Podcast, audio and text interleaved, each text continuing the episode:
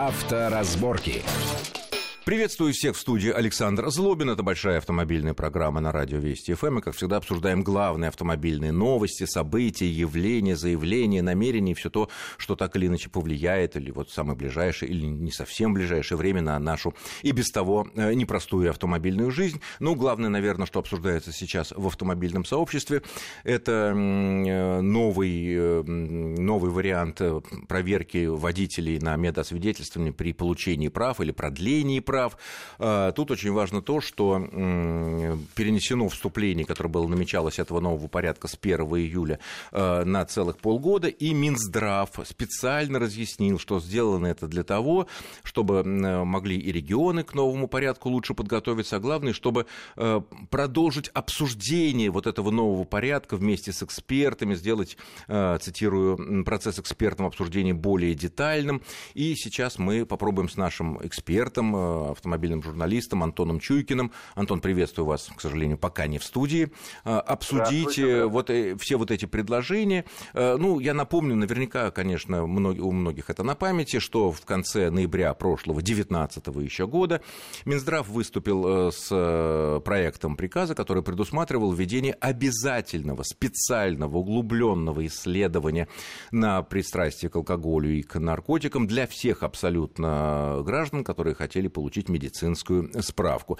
Э, главное было в том, наверное, даже не то, что люди опасались, а в том, что э, цена этого действительно серьезного исследования очень сильно э, поднималась по сравнению с тем, что принято сейчас. И вот эта нынешняя норма, она вот будет действовать еще в течение всего этого года. Однако тот проект, который подготовил Минздрав, новый, усовершенствованный, скажем так, измененный, и который теперь вот должен вступить в силу с 1 января, он все равно предполагает такую вещь, как углубленную проверку водителя на возможное пристрастие к алкоголю, а, в том случае, а, если врач, нарколог, который первоначально проверяет любого человека, у него будут э, подозрения, и он выявит некие признаки того, что человек сильно злоупотребляет алкоголем, и это, понятно, может быть опасно, если этот человек э, будет продолжать э, находиться за рулем. А, вот, э, на ваш взгляд, какие, я понимаю, что вы не врач, но как опытный автомобильный журналист, который исследовал самые разные темы, вот какие это могут быть признаки? Вот приходим мы к врачу, здравствуйте, употребляете? Да нет, ну что вы, ну, посмотрите на меня, да. Вот какие признаки могут подтолкнуть врача направить человека на углубленные исследования, не пьет ли он вообще, а не только вот сейчас, трезвый или не трезвый. Вы знаете, тут есть любопытная коллизия как раз насчет сейчас. А, и больше того, я однажды сталкивался с подобным случаем. Мне на него жаловались участники. А, так получилось, что человек решил пойти и пройти медкомиссию на следующий день после большого семейного торжества. Ну, при том, что вроде как у нас, в отличие от управления автомобилем, ходить по докторам, ну, скажем так, немножечко со вчерашнего праздника не запрещается.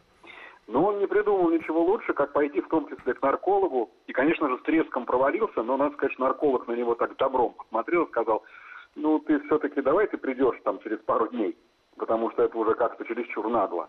А, хотя формально, ну, действительно, у нас же нет никакого запрета на то, чтобы ну, мы, допустим, на троллейбусе приехали, да, к доктору. А, и вообще говоря, возможно. Но вот это самый верный способ никогда не получить справку, или, по крайней мере, не получить ее сейчас, это вот явиться, скажем так, со следами но ну, это, но ну, это праздника. предельно очевидно, предельно очевидно, тем более, если есть запах, там сказать, или глаза слишком уж красные. Нет, но если мы говорим про разумное большинство, вот оно все, так сказать, вчера ничего не было, позавчера ничего не было, человек пришел, но при этом по выходным он себя позволяет, и вот то изначально предлагавшееся довольно дорогое исследование, оно предполагало, что оно покажет, ага, неделю назад было выпито там, допустим, там 300 грамм водки, да, а еще две недели назад было но а какие признаки могут быть у человека, даже для опытного нарколога, который бы вот это увидел и послал бы человека на углубленное исследование?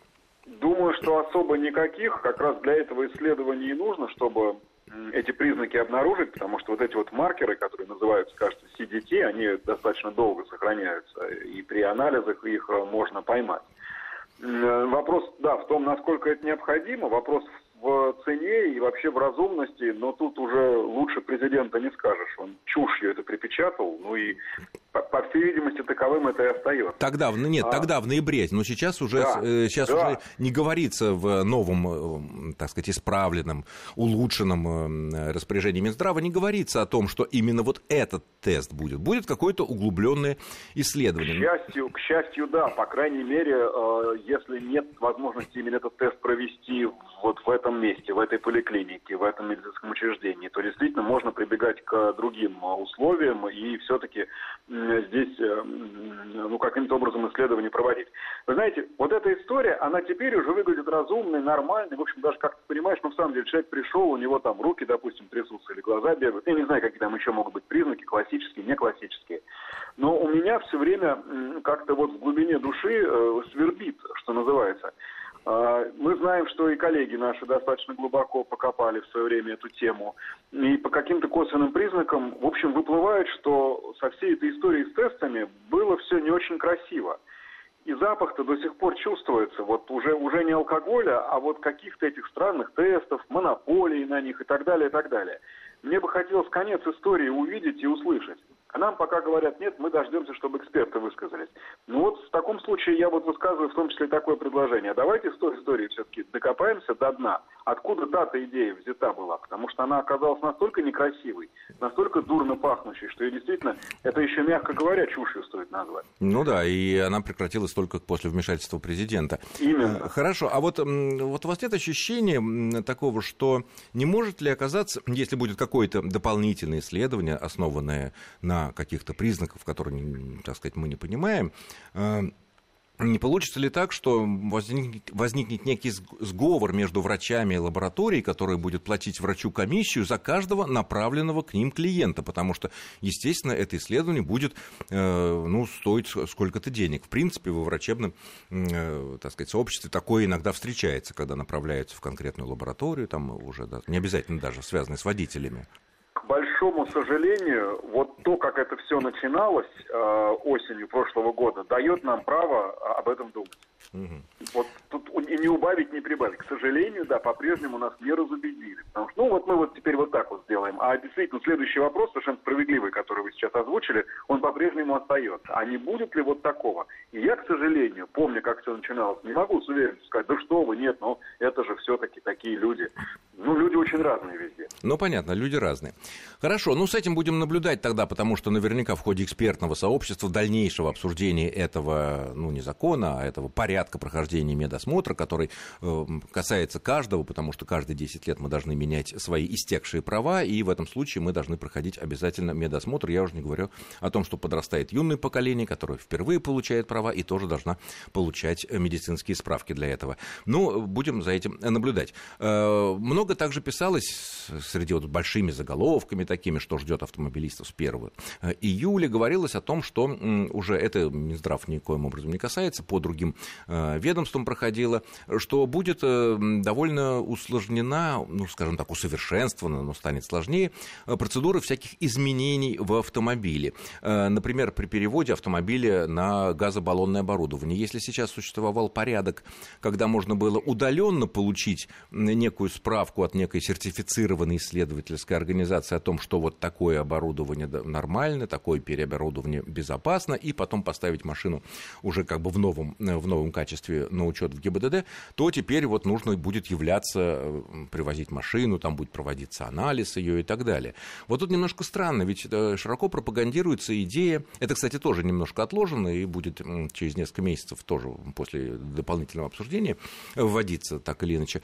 Но вот, с другой стороны, часто пропагандируется идея перевода автомобилей на газ, потому что это действительно самый экологический вариант, даже более, может быть, экологический, чем электричество, которое нужно производить на каких-то предприятиях. А, вот э, что можно по этому поводу сказать? Или мы неправильно понимаем, что это усложняет? Это исключительно только направлено на повышение безопасности нового оборудования и переоборудованного автомобиля?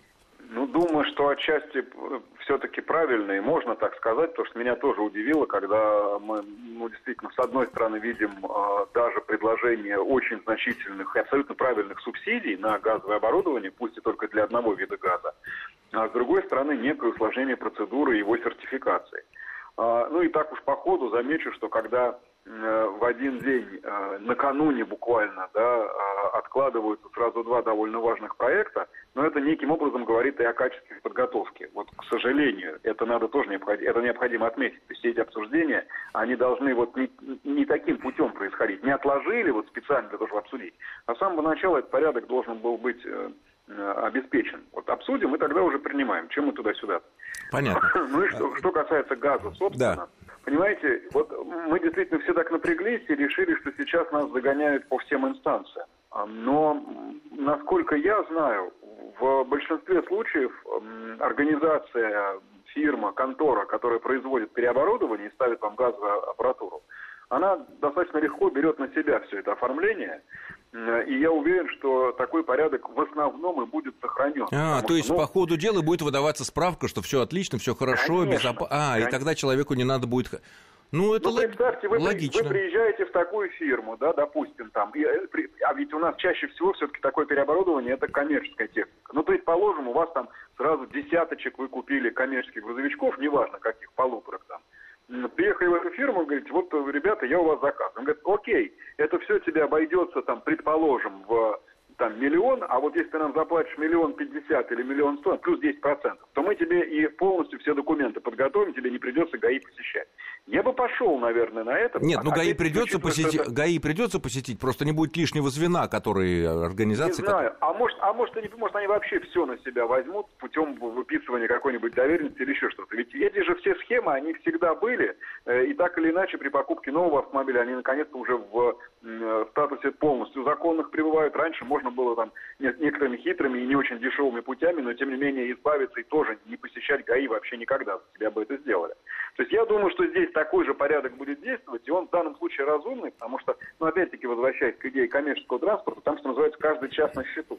Не надо на этом газовом а, а, а, оборудовании ездить и деньги зарабатывать, а не в очередях в ГАИ. Ну, собственно, да, ради Поэтому этого... Я думаю, что такой порядок будет. Другое дело, что, ну, все равно он сложнее, чем был, потому что кому-то, ну, хорошо, не хозяину э, машины, а какому-то человеку из фирмы, который переоборудует автомобиль, тем не менее, предстоит все эти э, какие-то круги проходить. И эти все усложнения отчасти оправданы только в единственном обстоятельстве, при единственном соображении. Конечно же, самый лучший способ получить газовый автомобиль – это купить его новым с автомобильного завода уже с автомобильной этой аппаратурой. Когда, Но у нас а, они не продаются. А, ну, здрасте. К счастью, продаются. А, у нас все наши три основные автомобильные завода – это и ВАЗ, и ГАЗ, и УАЗ – предлагают к продаже автомобили с уже заводом, установленным газом. А. Ну, тут, конечно, есть и подводные камни, потому что это сильно дороже, чем купить такой же автомобиль без ГБО и установить его на стороне. Ну, наверное, об Но этом... Тут уж каждый, каждый за все платит. Понимаете, за новый автомобиль, за то, что все рассчитано, подготовлено, за то, что тебе вообще никаких не надо а, формальностей проходить, у тебя уже все готово. Но я думаю, что отчасти эта сложная процедура, она, ну, так или иначе подталкивает к покупке вот такой техники. Хотя, конечно, там дороговато. Получается, там э, две, около 200 тысяч рублей плюс к цене э, в, в расчете на, э, для автомобиля «Лада». А, ну, сравните с ценой, если мы то же самое метановое оборудование ставим где-то, э, где-то, ну, не самостоятельно, а с помощью сторонних организаций, там будет, ну, в два раза дешевле точно. Понятно. Но зато это с завода, зато это уже да. как бы инкорпорировано и так далее. Это ну что ж, э, с этим мы более-менее разобрались, и теперь переходим к силам природы. Сил природы у нас много, жара, ливни, потопы тоже обсудим. Э, но тут еще силы природы, природа вообще настолько очистилась в последнее время, как говорится, что э, по сообщениям э, соответствующих, так сказать, ведомств, которые за этим следит, следят, огромное количество животных стало выходить на трассы. Это и лоси, и косули, я уж не говорю про всякую мелочь, типа котов, собак там и так далее, и так далее. Понятно, что тут какие-то природные катаклизмы, и с котами, и с собаками мы тоже разберемся. Ну вот лось или косули, которые, ну, вещь довольно тяжелая, и потом предугадать их действия вообще невозможно.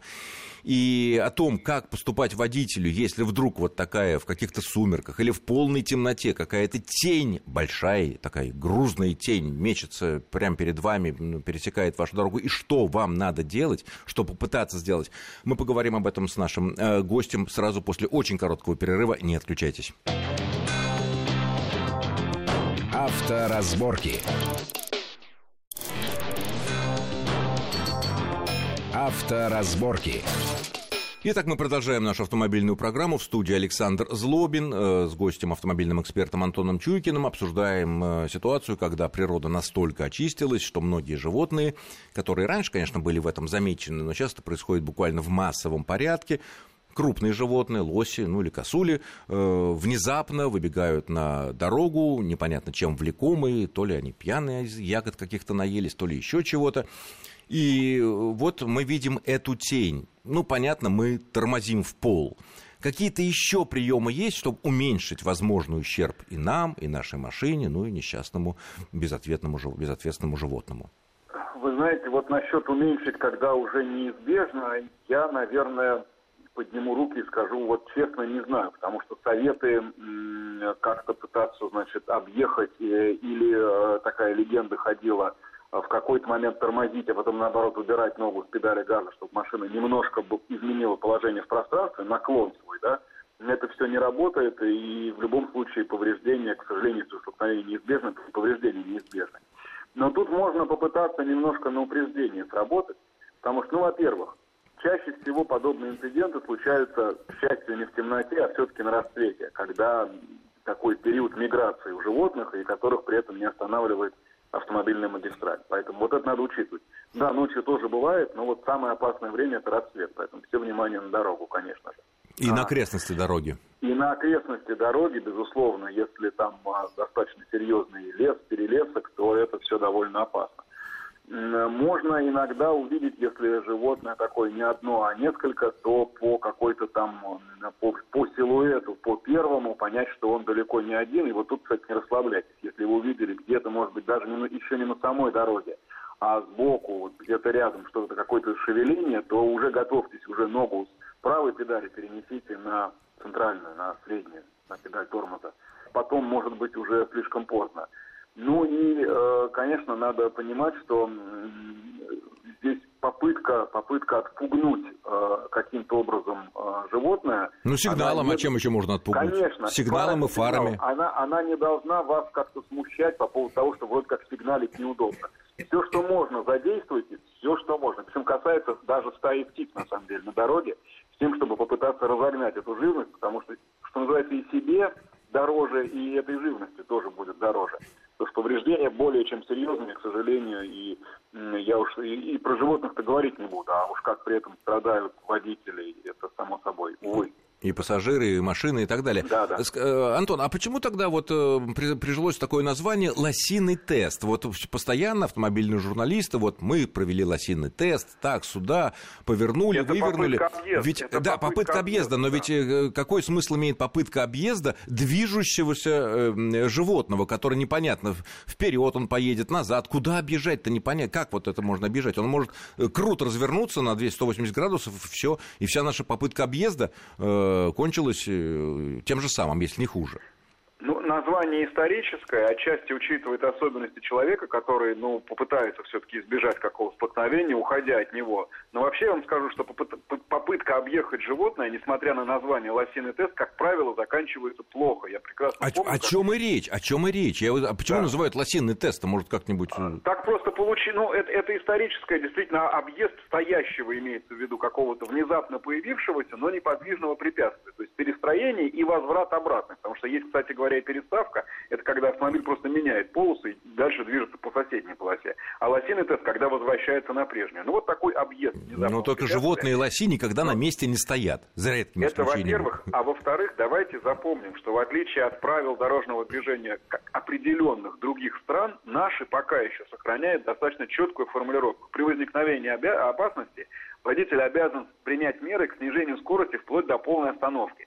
Там нигде не записано, что мы имеем право маневрировать. И хотя машины уже теперь сильно поумнели и отчасти научились даже что-то объезжать, у нас правила дорожного движения сохраняют вот эту прежний такой вот э, постулат. Поэтому, если вы начнете что-то объезжать, кого-то объезжать, и при этом что-то или кого-то повредите, имейте в виду, что вина будет на вас.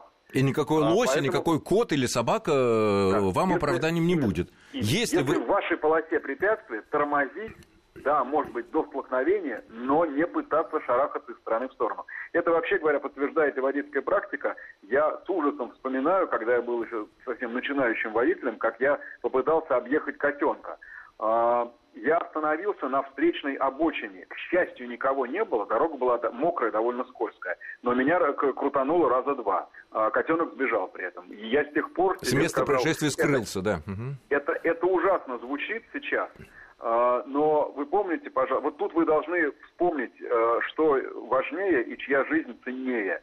А, и э, все-таки вы должны в первую очередь беречь э, жизнь экипажа, свою и... Или встречной машины и, встре- и встречные машины. Которые вообще и не при делах. На остановках, например, я видел и такое, когда снесли остановку, а при этом собака все-таки, к сожалению, лежала там на осевой, уже, уже бездыханная. Поэтому нет, давайте здесь пользоваться правилами. Это тот случай, когда, знаете, они написаны кровью. Мы должны просто снижать скорость, тормозить, насколько возможно интенсивно, пытаться куда-то уехать и объехать смертельно опасно. Тем более, тем более, что, как, как мы знаем из правил дорожного движения, что э, если человек совершает маневр и что-то происходит, виноват тот изначально, кто Именно. совершает маневр. Поэтому Об какими бы благими говорим, бы целями, так сказать, гуманными целями сохранить жизнь вот этому безмозглому коту или собаке какой-то там или еще кого-то, конечно, если это не человек. Но это отдельная история, которая требует отдельного а, обсуждения. Э, хорошо, ну и еще одна тема, которая тоже связана с э, природой, с, со стихией, ливни и потопы. Вот они несколько уже прошло и в Москве, и в других городах, и опять нам обещают э, во многих регионах. Э, вот машины попадают в... Вот машины буквально тонут, оказываются, ну, скажем так, по пояс в воде. Понятно, что ОСАГО здесь не при делах. А каска может помочь? Или это должна быть специальная строчка о том, что вот есть затопление? Или как обычно? Вы знаете, это в любом случае имеет смысл оговорить при заключении очередного договора страхования. Каска, а, каска, ОСАГО не при делах чтобы либо эта строчка была, либо чтобы она не была вычеркнута, либо что-то еще, то есть на предмет стихийных бедствий, вот там должно быть отдельно отдельно прописано, причем могут и они даже квалифицироваться по-разному. Ну, к примеру, может быть учтено извержение вулкана и не учтен, и не учтен потоп. Понятно, что в наших широтах лучше все-таки наоборот сделать. Понятно. Э, хорошо. А вот если э, такой вот вопрос, если машина побывала в относительно э, глубокой воде, то что нужно проверить перед тем, как дальше ею пользоваться? А, сушить нужно, и самое главное, конечно, нужно понять, насколько пострадала и пострадала ли вообще эта электрическая часть, где могут быть разнообразные замыкания, возникшие из-за того, что да, вода все-таки проводник, и что-то она могла перемкнуть. А вот как это ну проверить? И, вот как, допустим, все высохло, да? Э, вот мы видим, э, а, без, да, без сейчас, того, сейчас, чтобы сейчас завести, скажу, завести автомобиль, э, мы это проверить, наверное, не можем. А если мы заведем автомобиль, вот поймали короткие замыкания.